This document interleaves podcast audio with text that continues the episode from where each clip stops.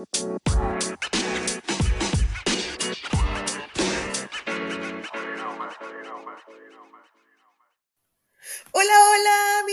bonita. Bienvenidos otra semana más a este su café literario. Yo soy Leti Narciso y es un gustazo que sigamos juntos ya a mitad del mes de diciembre, casi final del año.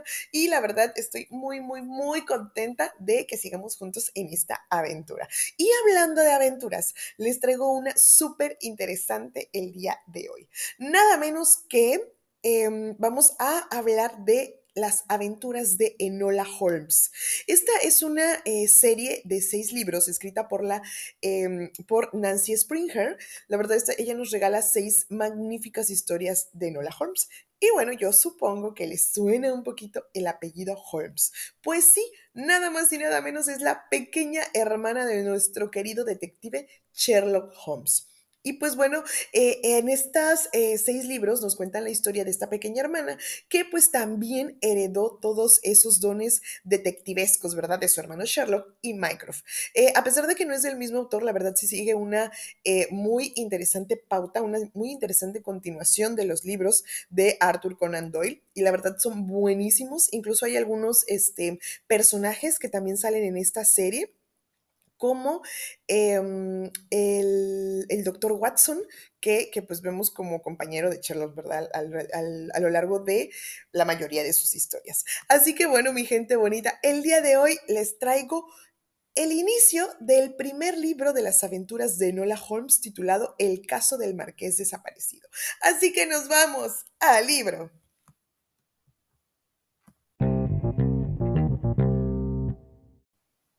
Las aventuras de Nola Holmes, El caso del marqués desaparecido. Instant de Londres, agosto de 1888, al anochecer. La única luz en la calle lucha por llegar desde unas pocas farolas todavía íntegras y de los candiles sobre los adoquines, vigilados por los viejos que venden caracoles de mar hervidos a las puertas de las tabernas. La forastera, ataviada de negro de la cabeza a los pies, se desliza entre las sombras como si fuera una sombra más, invisible a los transeúntes. Según las costumbres del lugar que procede, es impensable que una mujer salga por la noche sin que su marido, padre o hermano la acompañe. Pero ella hará lo que sea necesario para ir en busca de quien se ha perdido. Bajo el velo negro, sus ojos están atentos y mientras camina analiza, busca y observa. Ve los trozos de cristal sobre los adoquines agrietados. Ve las ratas que pasean insolentes, arrastrando sus repugnantes colas sin pelo. Ve a los niños harapientos que corretean descalzos entre las ratas y los cristales rotos. Ve a parejas, hombres con chalecos de franela roja y mujeres con bonetes de paja baratos, bamboleándose cogidos del brazo. Ve a un individuo tirado contra la pared, ebrio o dormido entre las ratas, o tal vez muerto. Observa, pero también escucha. Desde algún lugar, un organillo entona una melodía que se eleva por el aire tiznado, y la buscadora con el velo negro oye la alegre canción. Escucha a una niñita que a las puertas de una taberna llama. ¿Papá? ¿Papi? Escucha los chillidos, las risas y los gritos de los borrachos y los vendedores ambulantes que anuncian su mercadería. ¡Ostras, ostras! Con vinagre para comerlas de un bocado muy jugosas, cuatro por un penique. Huele a vinagre, huele la ginebra, el repollo hervido y las salchichas, la sal en el aire procedente del muelle cercano y el hedor del río Támesis. Huele el pescado podrido, huele el tufo que emana de las alcantarillas. La mujer acelera el paso, no debe detenerse. No solo busca a alguien, a ella también la acechan. La cazadora del velo negro también es la presa. Debe alejarse para que los hombres que la están persiguiendo no la encuentren. En la siguiente farola, ve a una mujer con los labios pintados y los ojos emborronados que espera en el umbral de una puerta. Una caleza se detiene justo enfrente, y de ella se apenea un hombre, ataviado con un frac y una brillante chistera de seda. Aunque la mujer en el umbral lleva un escotado vestido de noche, que tal vez perteneció en otro tiempo a una dama de la clase social del caballero, la observadora de negro no cree que el caballero haya venido hasta allí para recoger a su pareja de baile. Ve los ojos demacrados de la prostituta, el miedo que se esconde tras ellos pese a la sonrisa en sus labios embadurnados de carmín. No hace mucho, a unas pocas calles de allí, apareció el cadáver de una de sus compañeras abierta en canal. La buscadora de negro aparta la mirada y continúa su camino. Un hombre, sin afeitar, apoyado en una pared, le guiña el ojo. Señora, ¿qué hace usted por aquí tan solita? ¿No quiere compañía? De tratarse de un auténtico caballero, no se hubiera dirigido a ella sin haberse presentado previamente. Lo ignora y continúa su paso acelerado. No debe hablar con nadie, no pertenece a este lugar. El hecho de reconocerlo no la incomoda, y ya que jamás ha pertenecido a ninguna parte, y de algún modo siempre ha estado sola. Pero su corazón se apena al inspeccionar las sombras porque ahora no tiene hogar, porque ahora es una forastera en la ciudad más grande del mundo y no sabe siquiera dónde pasará la noche. Y si Dios mediante vive hasta la mañana siguiente, solo puede tener esperanzas de encontrar al ser querido que está buscando. Adentrándose más y más en las sombras del mísero barrio cercano a los muelles del este de Londres, sigue adelante sola. Capítulo primero.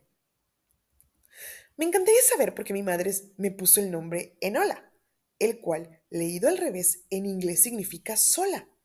A mi madre le gustaba, o tal vez aún le gusten los mensajes en clave y los acertijos. Así que seguro que algo pretendía con el nombre. Ya fuera una premonición, algún tipo de bendición enigmática o incluso un plan, aunque mi padre todavía no había fallecido. Sea lo que fuere, durante mi infancia, casi día y noche ella me decía, te apañarás muy bien sola, Enola. De hecho, esa era su habitual cantinela de despedida cada vez que salía hacia la campiña, cargada con su cuaderno de dibujos, sus pinceles y sus acuarelas. Y en verdad, sola es como me dejó. Cuando una tarde de julio, la misma de mi decimocuarto cumpleaños, no volvió a Fender Hall, nuestro hogar. Al principio, como celebré mi fiesta de cumpleaños con Lane, el mayordomo, y su esposa, la cocinera, la ausencia de mi madre no me preocupó especialmente. Aunque nuestra relación era cordial, mamá y yo rara vez interferíamos en los asuntos de la otra. Supuse que le habría retenido algún asunto urgente, y más cuando había dado instrucciones a la señora Lane para que me entregara varios paquetes a la hora del té.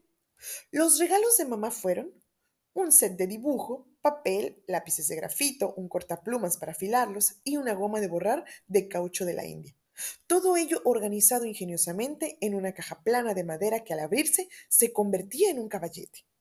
Un libro bastante grueso titulado El significado de las flores, con explicaciones sobre los mensajes en abanicos, pañuelos, lacres y sellos de correos. Otro cuadernillo mucho más pequeño lleno de mensajes en clave. Aunque sabía dibujar hasta cierto nivel, madre me animaba a mejorar la, la poca mano que tenía. Ella sabía que disfrutaba dibujando, al igual que disfrutaba leyendo cualquier tipo de libro, cualquier tema. Sin embargo, en lo que se refiere a mensajes encriptados y acertijos, sabía que no me interesaban para nada. Pese a eso, y como podía apreciar con claridad, había confeccionado con sus propias manos y especialmente para mí ese pequeño libro, doblado y cosiendo ella misma las páginas interiores, que estaban decoradas con algunas de sus refinadas acuarelas y flores. Resultaba obvio que había estado trabajando en el regalo durante un tiempo considerable. Ha pensado en mí, me dije con firmeza varias veces durante la tarde. Aunque no tenía idea dónde podía estar mamá, suponía que regresaría más tarde o enviaría un mensaje por la noche.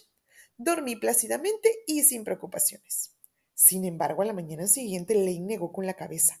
No, la señora de la casa no había regresado. No, no había llegado ningún mensaje.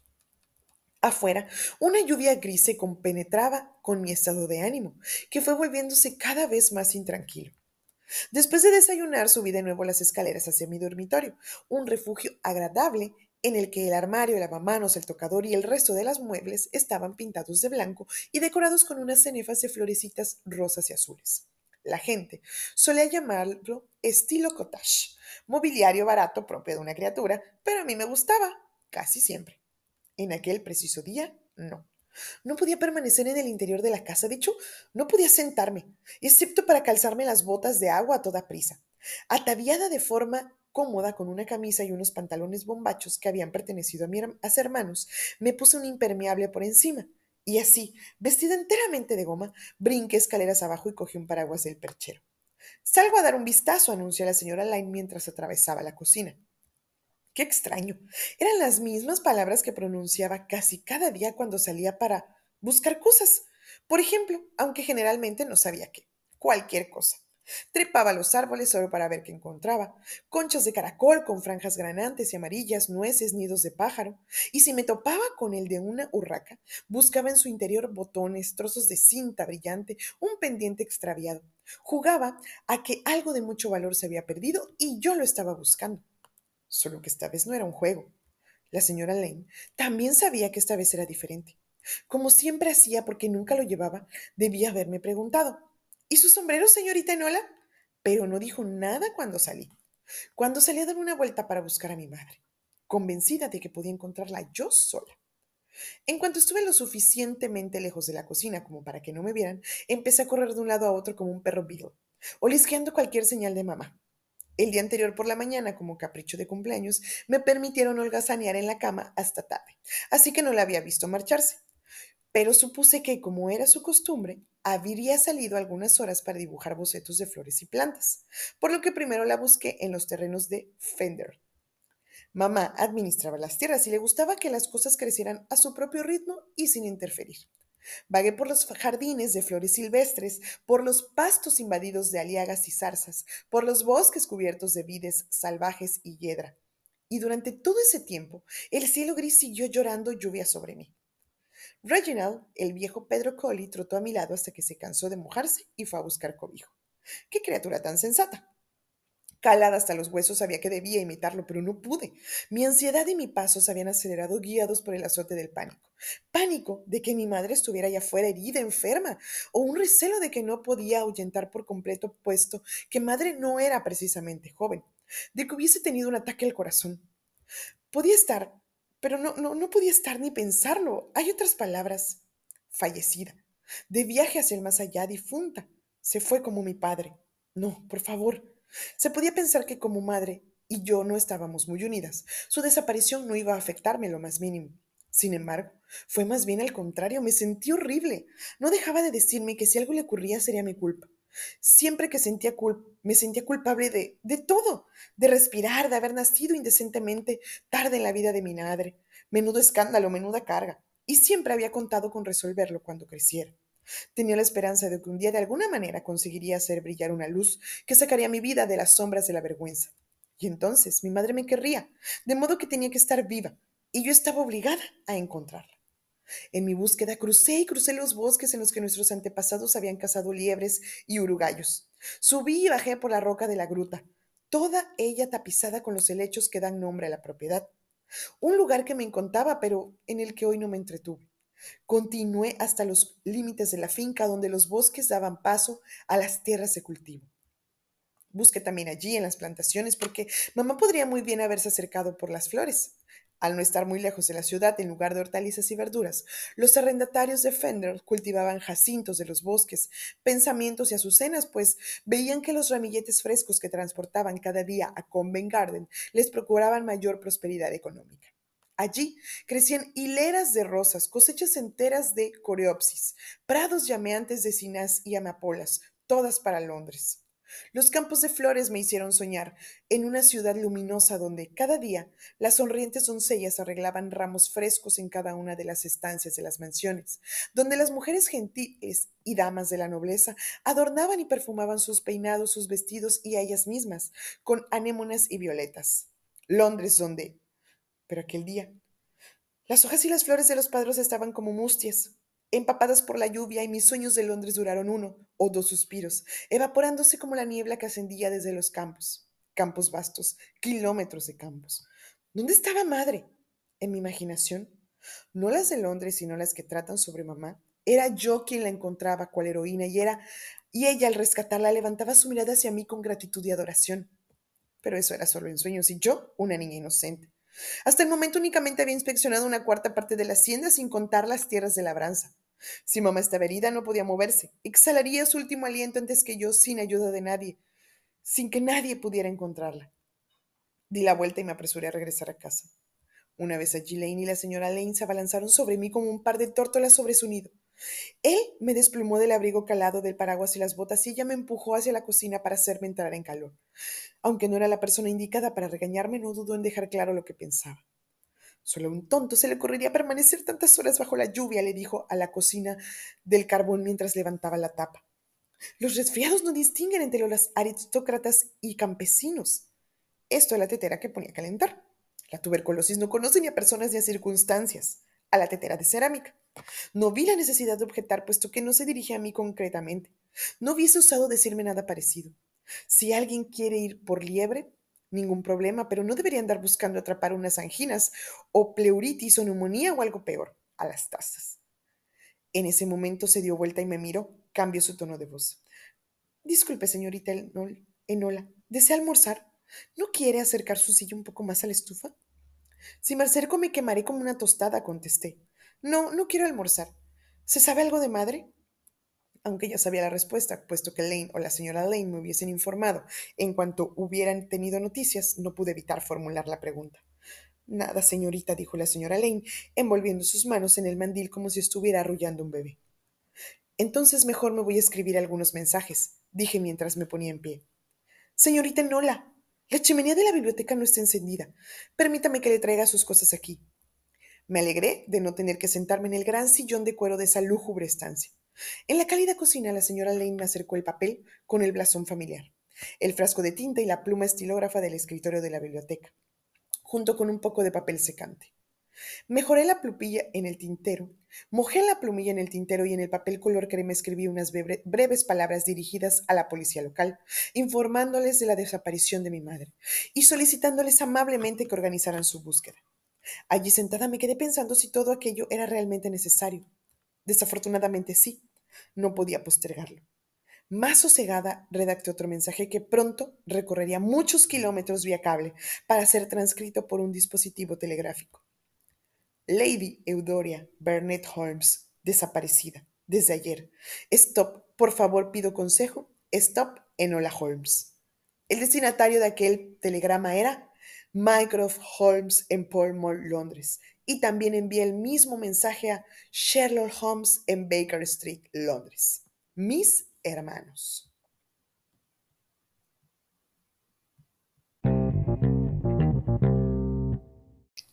Pareció, mi gente bonita, este primer capítulo del libro 1 de Enola Holmes? La verdad, yo lo disfruto mucho porque cuando em, yo les había dado una pequeña introducción, ¿no? De, cuál era eh, más o menos la historia de, los libros que abarca este, esta em, autora, pero cuando no sabemos nada, imagínense que ustedes no hubieran sabido nada de Enola Holmes y empiezan a leer Toda, eh, todo lo que le pasa en este día, porque básicamente es un día lo que nos cuentan, el día de su cumpleaños, bueno, es el día de su cumpleaños y el siguiente, y que termina con, le voy a escribir una carta a mis hermanos, y nada menos que sus hermanos son Sherlock y Mycroft.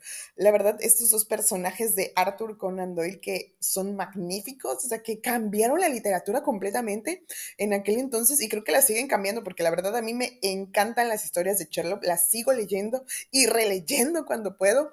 Y la verdad, este, esta historia de Nola me parece magnífica. Entonces, vean cómo empieza esta historia de Nola con un enigma como eh, la mayoría de las historias de Sherlock, ¿verdad? Con una eh, incógnita, con un suceso que desencadena todo. Y pues bueno, también hay a la par otro suceso y por supuesto Enola hereda un montón de eh, las características, un montón de, de, todas las capacidades de sus hermanos.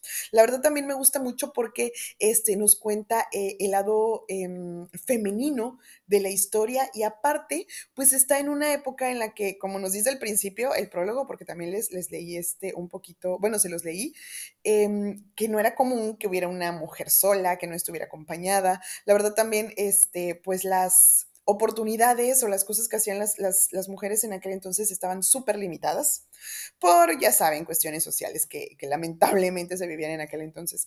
Pero este, la autora, la verdad, nos envuelve en ese ámbito. Entonces, la verdad, en este momento, Enola era, wow, era un héroe bueno, se, va a convertir cuando continúen leyendo el libro y los siguientes, porque la verdad no se van a arrepentir. Si les gusta Sherlock Holmes, les va a gustar Enola Holmes. Y también, si vieron la adaptación, adaptación, creo que sería una película en Netflix hace unos años, si les gusta esa película, de verdad tienen que leer los libros. Se los súper recomiendo. Así que, bueno, mi gente bonita, espero que les haya gustado, que hayan quedado tan emocionados como yo con este primer capítulo de Enola Holmes. Entonces, nos escuchamos la próxima semana. en este su café literario. Yo soy Leti Narciso. Si pueden pasarse por el Instagram, café y bajo literario B612, les agradecería mucho que me regalen un follow, un like. Los quiero mucho, disfruten esta semanita ya de diciembre, disfruten, descansen, nos escuchamos, besitos, bye.